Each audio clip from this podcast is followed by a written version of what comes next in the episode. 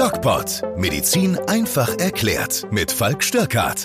Präsentiert vom Medic Center Nürnberg. Heute ist äh, jetzt mittlerweile der 4.1.2022. Neues Jahr, neues Glück.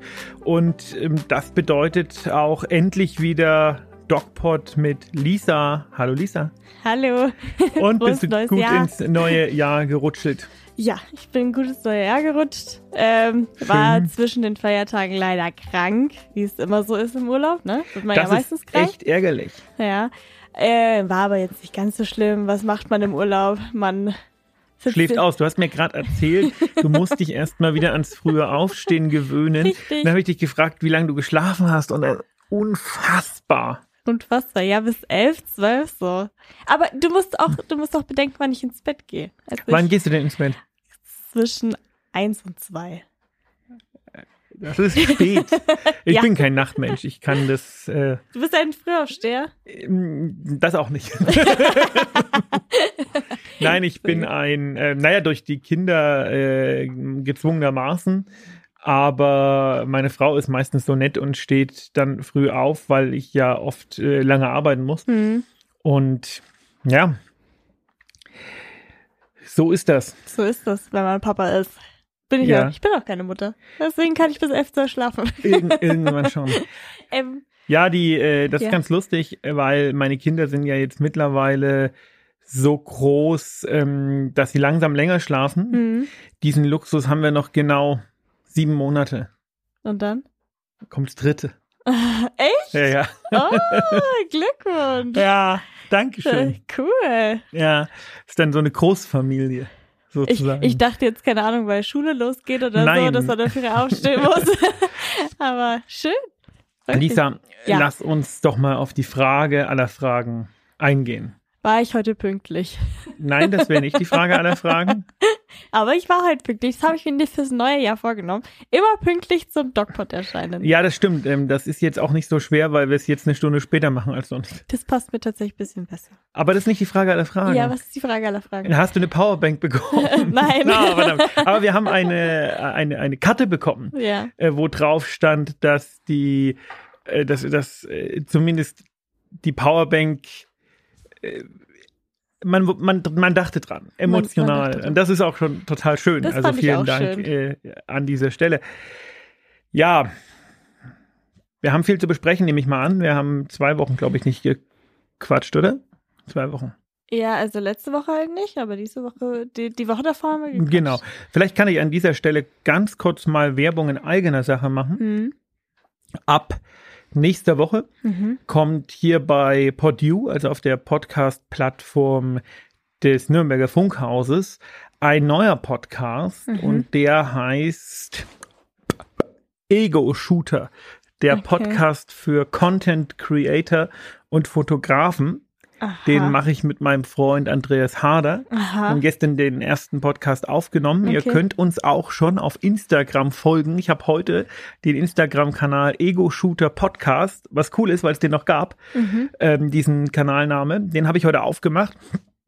Da ist jetzt noch nicht so unendlich viel zu sehen.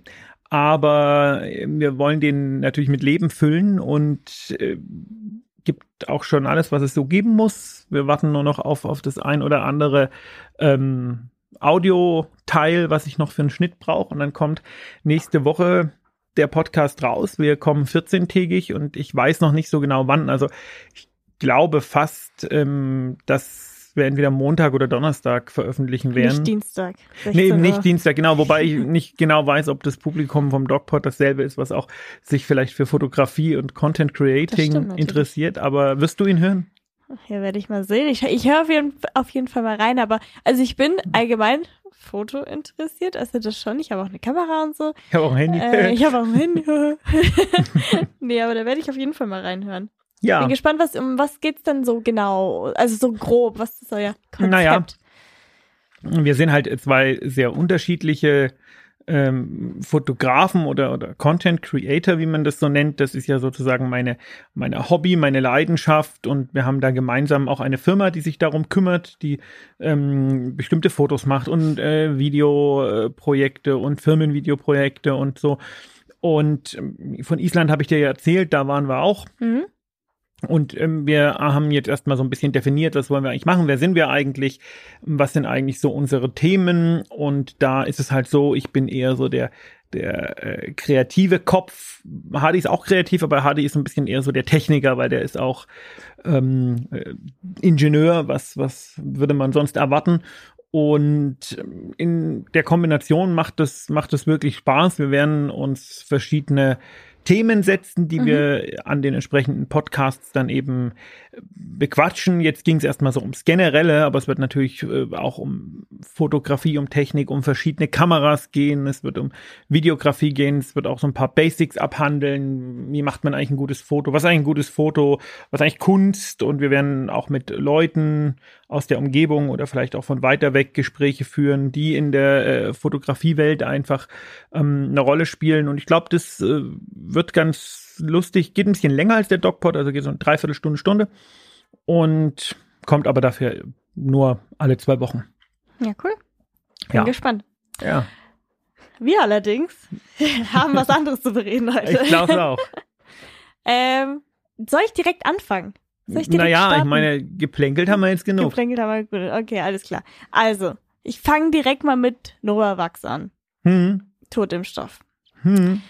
Äh, in ähm, China gibt es einen ähnlichen Impfstoff, der heißt Coronavac. Ja, funktioniert nur leider nicht. Funktioniert nicht, richtig. ähm, gleich jetzt mal zum Neujahr. Wieso funktioniert der nicht? Also es ist ja bekannt, dass mRNA was anderes ist als dieser Totimpfstoff, der da entwickelt wurde und dass die andere Vorgehensweisen haben. Ähm, was ist da jetzt anders und wieso funktioniert es nicht auf die neue Variante? Also äh, man muss dazu sagen, äh, der Totimpfstoff in China funktioniert schon, was den Wildtyp angeht. Ne? Das äh, Omikron ist eine neue Variante mit sehr vielen Mutationen und da ist es so, so ein Totimpfstoff beziehungsweise so ein proteinbasierter Impfstoff, der zeigt dem Immunsystem halt äh, bestimmte Proteine, die nimmt das Immunsystem aber nicht so richtig ernst, weil mhm. das ist wie wenn du dich schneidest. Ne? Da kommen auch zig Proteine in deinen Körper, Fremdproteine, ähm, die nimmt das Immunsystem mal so zur Kenntnis, aber baut da jetzt nicht unbedingt eine massive zelluläre Immunität dagegen auf. Mm, das umgeht man das Problem, indem man Wirkverstärker nimmt. Ähm, das sind eigentlich diese Verbindungen, vor denen viele Leute Angst haben, die aber eigentlich auch in der Konzentration, in der sie in den Impfungen zu, äh, eingesetzt werden, völlig unbedenklich sind. Also zum Beispiel am Aluminium oder so. Früher mal Quecksilber, das macht man jetzt nicht mehr so. Mhm. Ähm, genau. Und da ist es eben so, dass die Schutzwirkung gegen Omikron nur noch sehr gering ist. Wobei wir ja auch wissen, das gehört auch zur Wahrheit, dass es natürlich mit dem mRNA-Impfstoff ein ganz anderes Impfschema gibt als mit dem ähm, sogenannten Totimpfstoff, mRNA-Impfstoff, ist auch ein Totimpfstoff, ne, mhm. ne, aber mit dem proteinbasierten ja. Impfstoff. Ähm, und wir wissen auch bei den mRNA-Impfstoffen, die dem Immunsystem ja auch ein Protein präsentieren, was der Körper aber selber hergestellt hat, dass äh, der Schutz gegen Omikron äh, nach zwei Impfungen noch gar nicht so richtig da ist. Nach drei Impfungen äh, ist der Schutz gegen einen schweren Verlauf wohl da, aber ähm, Omikron ist ein neuer Player wir machen hier, ich mache hier gerade zusammen mit ähm, ähm, mit der Uni eine Studie mhm. und da sieht es so ein bisschen so aus, ähm, als ob auch der ähm, Schnelltest äh, nicht mehr so äh, zuverlässig ist. Ne? Wir, okay. wir schauen uns das gerade im Patientenkollektiv an und gucken bei den Patienten, die jetzt zu uns kommen, mit Beschwerden der Atemwege, mit Corona-typischen Beschwerden, schauen wir, äh, gibt es ja so ein, so ein Schema, was ich hier in der Praxis fahre, nämlich wenn die geimpft sind, dann müssen die einen Schnelltest ähm, bringen und wenn die ungeimpft sind, müssen die einen PCR-Test äh, bringen und wir schauen jetzt, wie viele von denen, die geimpft sind und im Schnelltest negativ sind, am Ende dann tatsächlich Omikron haben, okay. weil mir fällt nämlich auf, dass es sind jetzt nicht wenige. Ja? ja. Also insofern äh, gehört zur Wahrheit eben auch, ja, der Proteinimpfstoff wirkt gegen Omikron eher so eher so mittelschlecht ähm, der mRNA-Impfstoff aber auch und vor Ansteckung schützt er kaum. Mhm. Und Das war zu erwarten und das ist, äh, ist aber nur so mittel ein Problem, denn mal wieder was, was ich im DocPod vorausgesagt habe. Stimmt, ja. Ähm, werden wir noch dazu kommen, nämlich die Quarantäne und die ähm, Endemizitätsgeschichte.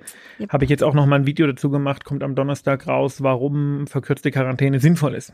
Okay. Ähm, jetzt sprechen die auch in den Medien von diesen neutralisierenden Antikörper. Äh, bei den Totimpfstoffen oder bei den proteinbasierten Impfstoffen äh, ist, geht er gegen Null bei äh, dem mRNA-Impfstoff beispielsweise geht er, ist er so zwischen 20 und 25 irgendwas. Keine Prozent. Ahnung, Prozent. Was bedeutet das? Also ich kann mir gar nichts darunter vorstellen. Ja, das ist, ist auch, äh, ist auch schwierig und ähm, die Aussage allein hat eigentlich nicht wirklich einen Wert. Ja, mhm. also erstmal zur Definition neutralisierende Antikörper. Das sind Antikörper, die binden sehr sehr fest an bestimmte Oberflächen. Mhm. In dem Fall an äh, die Virushülle und sorgen dann dafür, dass das ähm, Virus inaktiviert wird. Ähm, neutralisierende Antikörper sind ein sehr effektiver äh, ein sehr effektives Schwert der Immunität, der speziellen, spezifischen Immunität. Mhm. Mm. Äh, das, wenn jetzt keine neutralisierenden Antikörper vorhanden sind gegen Omikron oder keine oder, oder nur, nur weniger, dann heißt das aber nicht, dass es keinen Schutz gibt, vor allem nicht gegen einen schweren Verlauf. Das heißt nur, dass es weniger Schutz vor Ansteckung gibt, weil ähm, wir stellen uns das Virus vor, das döbelt in der Luft rum, ich bekomme es in meinen Rachen, sind neutralisierende Antikörper da, die verschiedene Antikörperklassen haben, mhm. ähm, dann wird das sofort neutralisiert und kann gar nicht erst zur äh, praktisch die erste Verteidigungslinie durchbrechen. Nichtsdestotrotz beim Fehlen von neutralisierenden Antikörpern durchbricht das Virus zwar die erste Verteidigungslinie, aber ähm, nicht die zweite. Okay. Und die zweite ist dann eben die zelluläre Immunität, die zelluläre Abwehr. Und da ist es so, soweit wir das jetzt wissen, dass Geimpfte da ganz gut aufgestellt sind, was dann im Umkehrschluss eben auch einen schwereren Verlauf mh, hm, deutlich weniger wahrscheinlich macht. Okay. Jetzt wenn wir gerade schon bei Corona-Mutanten sind, ähm, es gibt eine neue Corona-Mutante aus Südafrika beziehungsweise aus Kamerun ursprünglich. Hast du schon gelesen? Das kam ich habe heute gehört, dass es eine neue gibt ähm, mit noch raus. mehr Mutationen, aber Richtig. was ist ja klar.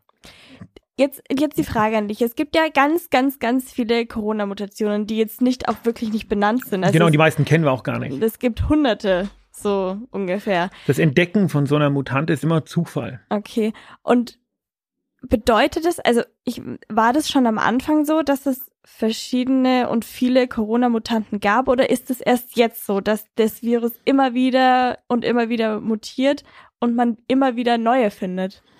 Naja, gut, jetzt ist halt der Zeitstrahl etwas vorangeschritten. Ne? Mhm. Natürlich hast du, also eine, eine Mutation bildet sich ja aus, wenn sich ein Virus teilt. Ne? Mhm. Und je öfter sich das teilt, desto höher ist die Wahrscheinlichkeit, dass sich so eine Mutation ausbildet. Und am Anfang hat sich das Virus nicht so oft geteilt, weil es einfach nicht in so vielen Menschen war. Ne? Mhm wenn ein Virus ein, äh, also es gibt, es gibt Viren, die äh, mutieren, obwohl sie nur in fünf oder sechs Menschen sind. So richtig krasse, böse Pockenviren. Ähm, okay. Da ist das, ist das echt nicht lustig. Aber bei äh, so einem, die Art und Weise, wie das Coronavirus jetzt äh, mutiert, ist nicht so, äh, so überraschend. Und mh, hm, dass Viren mutieren gehört da einfach dazu. Und es ist eher mh, hm, immer wieder eine Überraschung, wenn wir die Mutation finden, weil das ist immer, ähm, das ist immer ein Zufall. Ja, eine Mutation findet man, weil äh, bestimmte Zielepitope, die die PCR adressiert,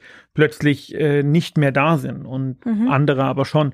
Und dann guckt man und dann sequenziert man und sieht, aha, wieder eine Mutation. Die Frage ist ja nicht, mutiertes Virus, sondern die Frage ist, was hat das für Konsequenzen auf A, Infektiosität, B, Pathogenität und C, mhm. Immunescape. Kann man sagen, je mehr Mutationen es von einem Virus gibt, desto schwächer wird er irgendwann? Nein, das Virus wird, äh, ähm, das kann man nicht sagen. Okay. Also ähm, natürlich ist die Hoffnung da, aber ja. das kann auch mal nach hinten losgehen. Okay. Also ähm, das äh, kann man nicht sagen. Und deswegen ist ja die Impfung auch so wichtig, ne? weil natürlich in geimpften Leuten das Virus deutlich weniger häufig äh, sich teilt oder fort, Virus teilt sich ja nicht, aber es äh, nutzt die körpereigenen Zellen, um sich zu vermehren und mhm. das passiert halt in geimpften Leuten deutlich seltener. Mhm. Jetzt sagt ja Drosten, 2022 schaut es ganz gut aus, dass diese Situation zu einer endemischen Lage wird. Aus welchem Grund sagt er das? Ja, Weil es sagt ist, er es, so nicht. Es ist, es ist ja, echt sagt er nicht so, aber es wird so in der, in der Presse wird es so, wird es so verteilt. Es gibt ja viele, die sagen, okay, 2024 ist es zwei, soweit, 2023, 2025, da gehen die Meinungen ja, ja total auseinander. Vielleicht werden wir es auch nie los. Na, los werden wir es nicht. Endemische Lage heißt ja nicht, dass wir das Virus loswerden. Okay. Ähm, endemische Lage heißt, das Virus ist da und wir koexistieren. Mhm und äh, haben nicht große Probleme. Hm, was Drosten sagt, ist ähm, unter bestimmten Voraussetzungen. Und die Voraussetzungen sind natürlich in Südafrika und in Großbritannien, wo jetzt auch die Omikron-Studien herkommen, die uns sagen, oha, das Virus ist gar nicht, klinisch gar nicht so schlimm. Ähm, da herrscht eine andere äh, Gesamtimmunität. Ja, da sind einfach mehr Leute geimpft. In Südafrika, da sind einfach mehr Leute durchseucht, in Anführungszeichen, weil mhm. die in der ersten Welle ohne Impfungen, ohne Maßnahmen, weil in Südafrika kannst du kaum Maßnahmen machen, ne? Da leben die Leute viel zu eng beieinander. Und da ähm, haben sich einfach fast alle Leute angesteckt. Das heißt, es gibt da eine gewisse Hintergrundimmunität bei den Leuten, die es überlebt haben. Und das ist halt in Deutschland einfach noch zu wenig mit seinen 70 Prozent. Ähm, wir brauchen die Impfung für so gut wie alle. Und dann ist der Weg in die Endemizität eigentlich ähm, vorgeebnet und ganz, ganz positiv. Mhm. Aber wieso dauert jetzt bei uns das so lang? Weil man weiß ja, Omikron verteilt sich ja schneller oder beziehungsweise man steckt sich schneller an. Mhm. Und die, die quasi nicht geimpft sind, werden sich ja höchstwahrscheinlich mit Omikron anstecken. Mhm. Das heißt doch aber eigentlich, dass es schon dann bei uns schneller vorangehen würde. Naja, das ist ja jetzt genauso diese, diese Geschichte, wo momentan diskutiert wird, mhm. sollte man die Quarantäneregeln äh, lockern und ich bin ja da total dafür, weil du Omikron nicht aufhalten kannst. Ne? Mhm. Ne? Die, ähm, das exponentielle Wachstum begann vor Wochen und man hätte vor Wochen in einer Zeit, wo das auch rein bevölkerungstechnisch gar nicht möglich war, beginnen müssen, Quarantäne, schwerste Quarantäne ähm, Vorgaben zu machen, die, die, die in der Bevölkerung nicht äh, akzeptiert gewesen wären. Mhm. Ne?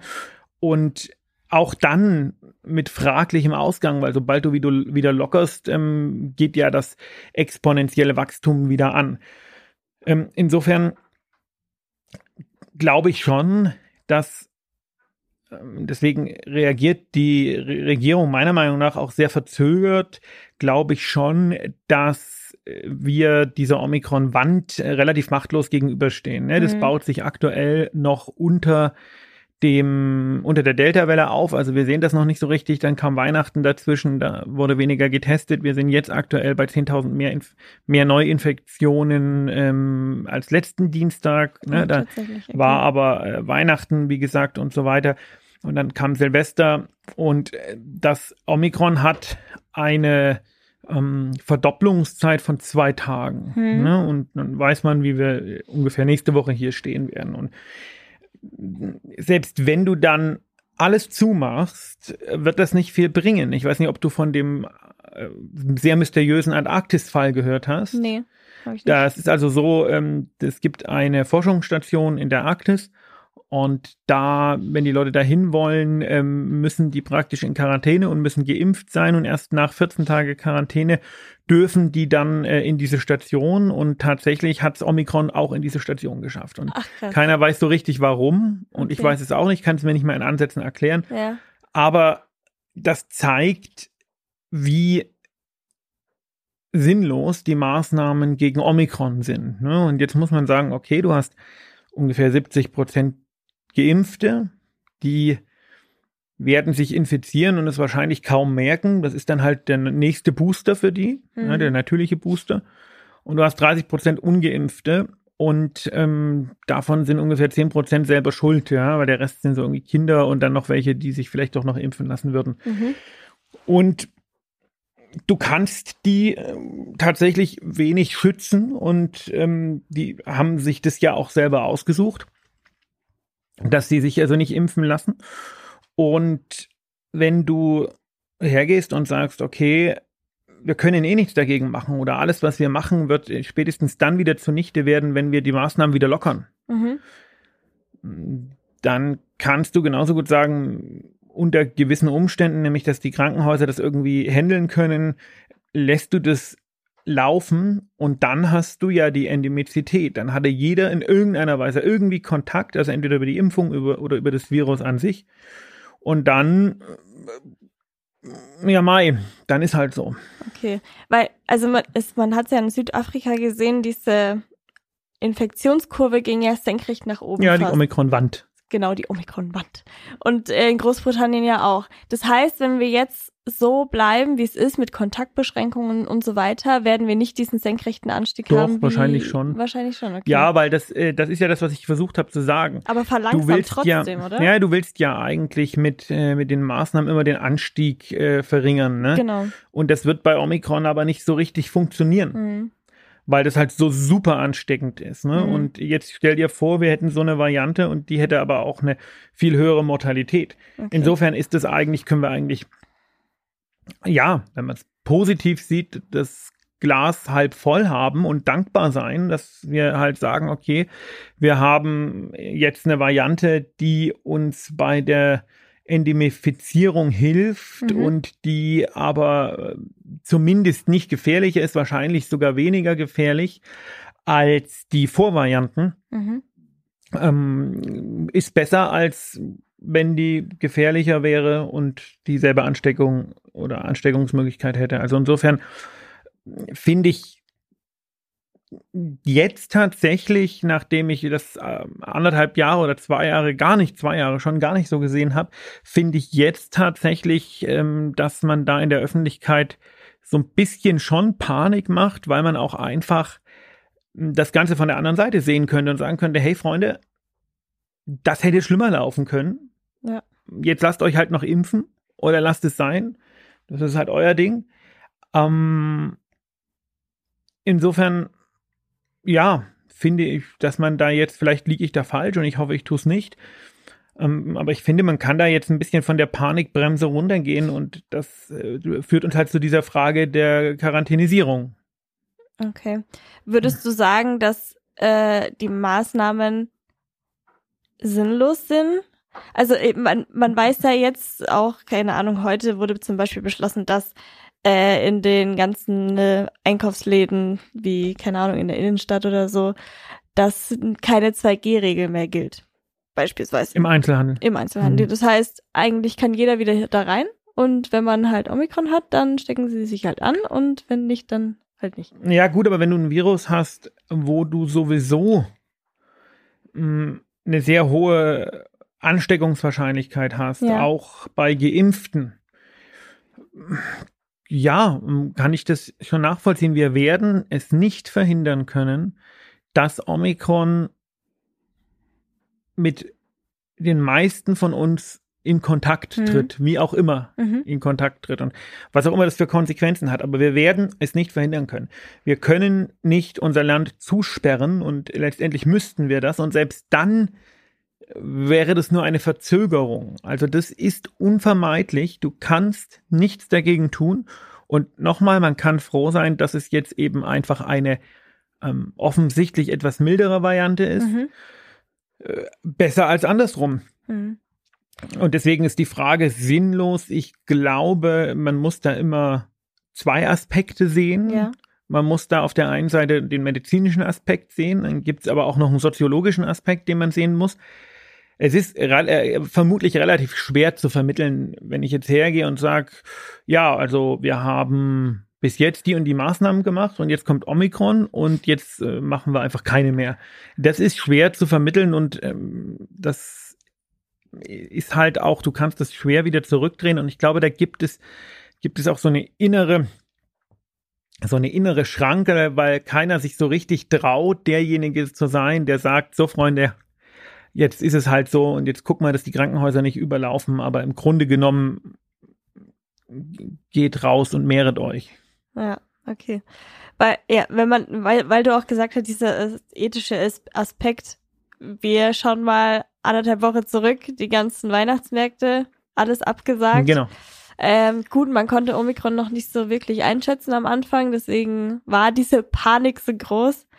Ähm, aber wäre natürlich jetzt unfair, ne? Aber gut, was soll man machen? Ja, was heißt unfair? Ich meine, äh, die Wissenschaft irrt sich nach vorne, ne? Das ist immer yep. eine, das wird immer vergessen. Wissenschaft ja. irrt und äh, nur aus Irrtum kommt Erkenntnis. Aber das ist ja das Ding, wenn jetzt Omikron richtig äh, schlimm aggressiv wäre und das wirklich die Krankenhausaufenthalte nach oben schießen würden, dann hätte man gesagt, oh mein Gott, wieso haben die alles aufgemacht? Genau. Und ich finde, dass das auch jetzt nicht falsch gemacht wurde. Klar ja. habe ich Weihnachtsmärkte irgendwie vermisst und klar hätte ich gerne viel lieber eine tolle Weihnachtszeit gehabt mit ganz vielen Sozialkontakten und so, aber lieber so als andersrum. Und jetzt ist es doch ist doch schön. Also wenn Feueralarm kommt, rennt man doch auch erstmal raus und dann guckt man, war es ein Probealarm oder brennt die Bude wirklich.